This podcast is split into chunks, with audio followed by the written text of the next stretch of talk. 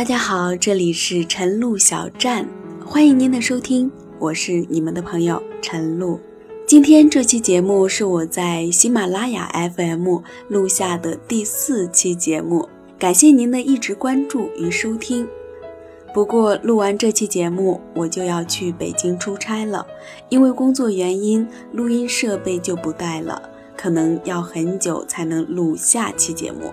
不过，如果有时间的话，我也会用手机录新的节目，也欢迎您的再次关注与收听。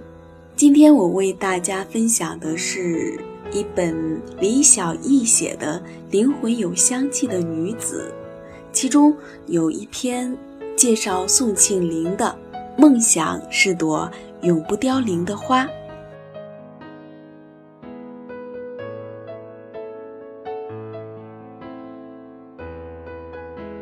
宋庆龄和孙中山第一次见面是一八九四年，那一年孙中山二十八岁，宋庆龄一岁。作为革命先驱战友宋家树的女儿，她从小就知道孙先生是反对清朝专制统治的英雄，而父亲则在各方面支持他的事业。这个聪慧的女子。居然公费考入美国威斯里安学院，而不是仰仗显赫的家庭获得求学的机会。当梅肯州的报纸发布辛亥革命推翻了清政府的消息时，他和妹妹美玲还是两名小小的留学生。他们激动地扯下清朝的龙旗，扔在地上，用脚用力地踩。年幼的美玲挥舞着拳头。仗子着脸高喊：“打倒龙，打倒皇帝！”他则拿出早就准备好的五色旗，挂在原先龙旗的位置，一把拉过美玲，面向五色旗并排站好，宣誓般的大声说：“高举共和的旗帜！”他洋洋洒洒写了篇二十世纪最伟大的事件。发表在威斯里安学院的杂志上，他说：“中国革命是二十世纪最伟大的事件之一，甚至是滑铁卢以后最伟大的事件。”这般深刻的思想，连待在大总统孙中山身边担任英文秘书的姐姐宋霭龄也难以相比。那时候他不过十八岁。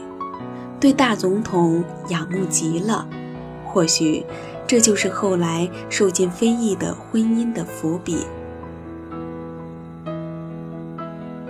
当他的姐姐宋霭龄因为结婚不再担任大总统的秘书时，他继任了这份工作，甚至进入角色的速度之快，连他的上司都惊讶不已。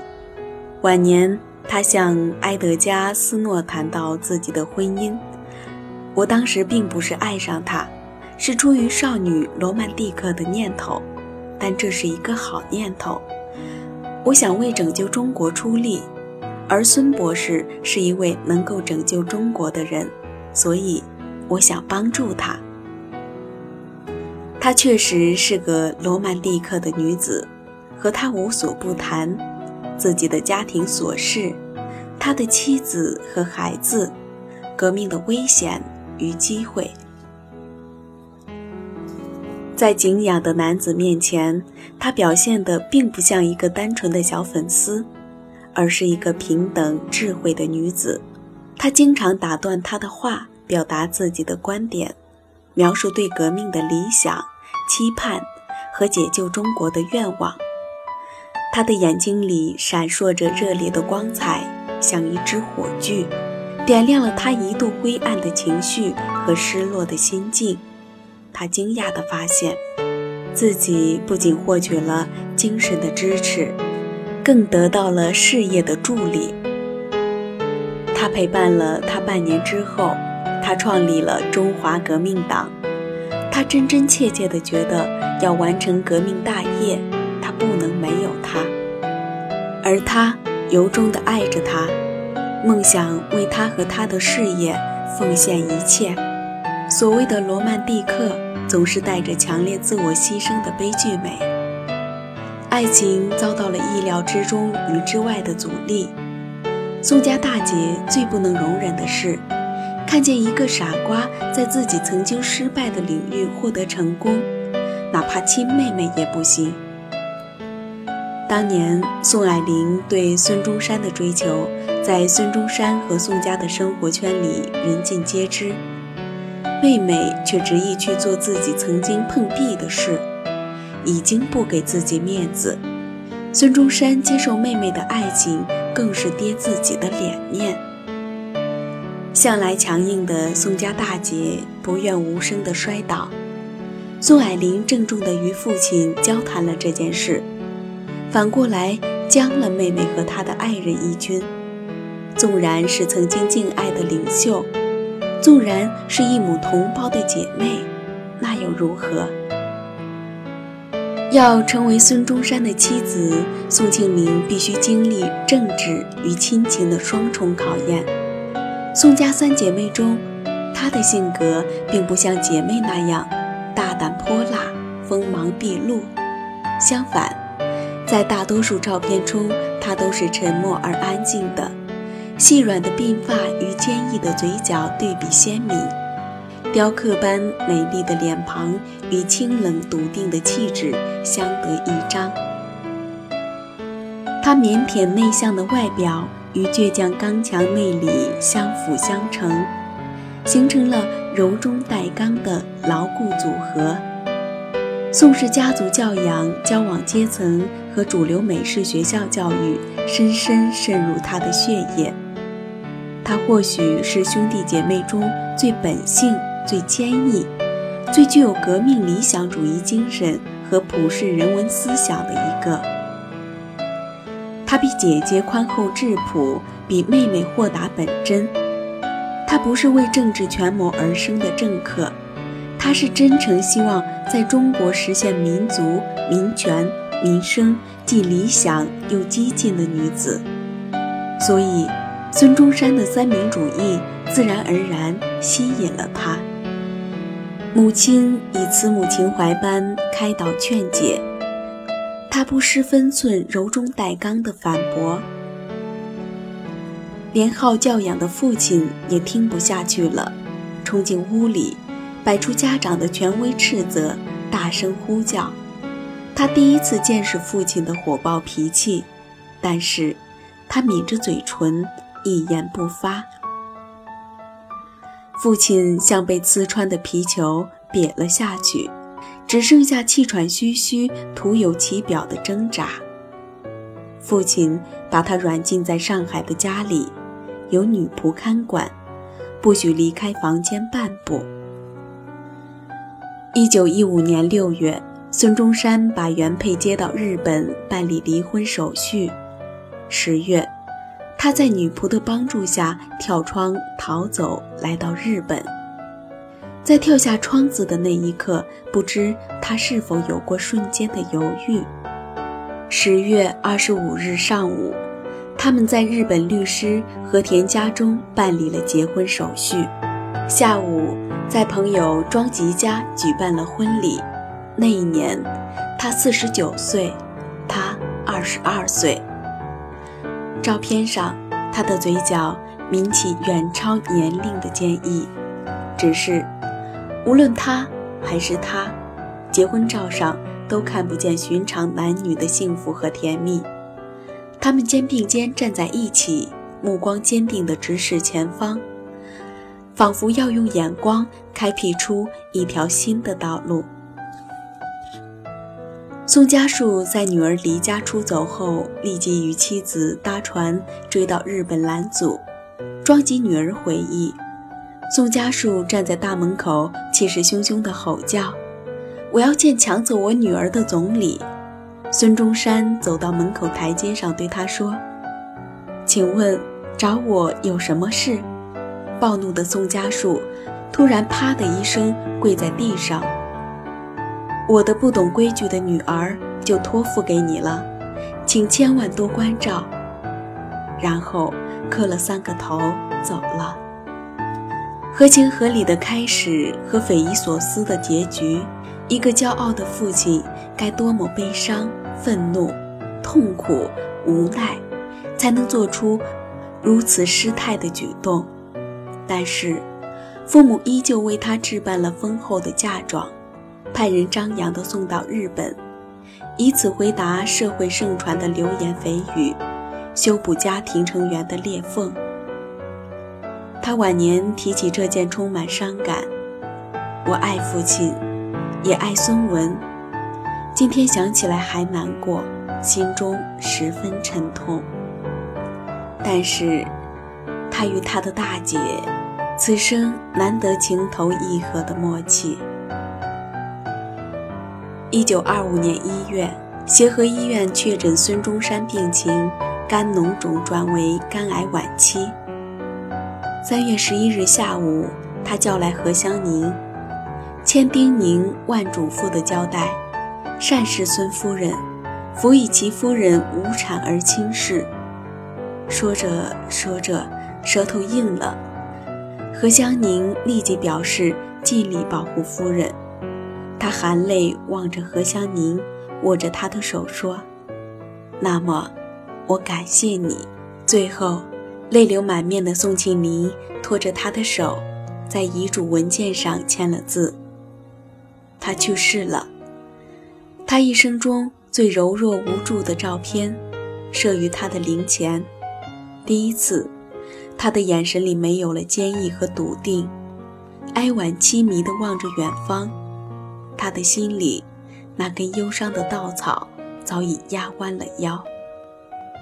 斯诺说，孙博士一九二五年去世后，讲通过一个中国媒人向他求婚，他认为这是政治，不是爱情，于是断然拒绝。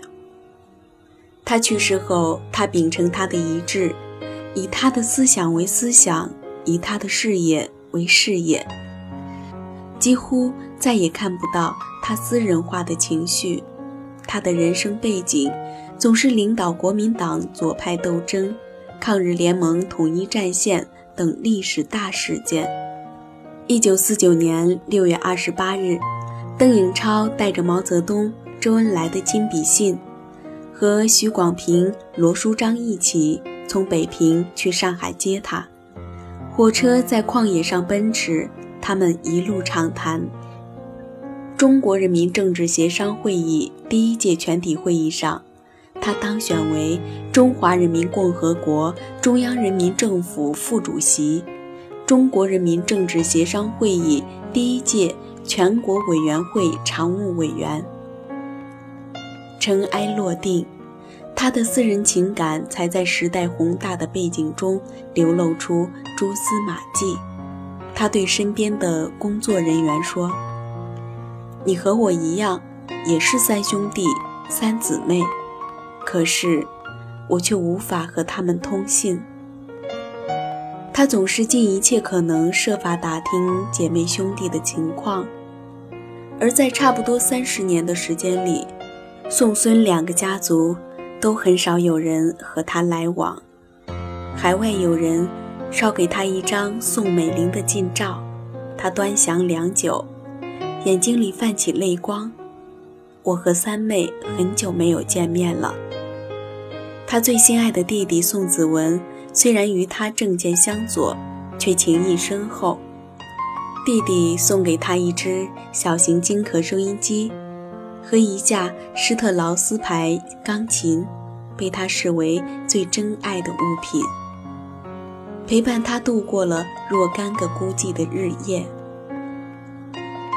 他出身于近代中国最著名的政治家庭，经历了。最纷繁芜杂的纷争，却始终是个纯粹的女子。她最为人熟知的形象，便是微笑站立在他的身边，或者在各种各样的庆典仪式中，端庄居中而坐。在尊贵图腾的辉映下，她尊荣极了，永远在圣坛上被崇敬和膜拜。只是。作为一个普通的女子，她幸福吗？卸下沉重的家国情怀，宋庆龄这个被尊崇敬仰的名字，恐怕是中国近代史上最令人同情的女性。在生命如玫瑰般绽放的季节，却没有体验青春的烈火才能点燃的激情，便站在了一位父亲般的伟人身旁。伟人故去，他被尊上圣坛，一举一动都代表着政治的意志和方向。他是否有过片刻的轻松？热爱孩子的他，一辈子也没能当上母亲。爱比天大的他，独居五十六年。他没有姐姐一般儿孙满堂、承欢膝下的天伦之乐，也没有妹妹一样琴瑟和蔼、相伴到老的夫妻之情。远离了小女子的喜怒悲欢、爱恨纠葛，她做的那些事，有多少才是作为一个女子真正想做的？一九一五年十月的那一天，如果他预知了自己的命运，是否还会义无反顾地跳下那扇窗？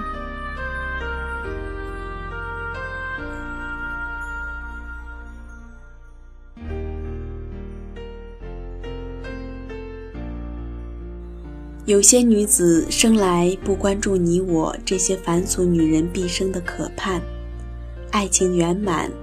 美貌永存，夫唱妇随，儿孙绕膝，事业小成等等。比如宋庆龄、居里夫人、秋瑾、吕碧城这些心怀理想的大女人。对于她们，梦想的驱动力才是一切行动的原动力。所以，她们能够忍耐常人不能想象的寂寞和孤独。承受外界不理解和非议的利刃，穷尽一生的能量上下求索，心阔天地宽，永不言弃。一个人能够为理想付出多大代价，就能走得多宽多远。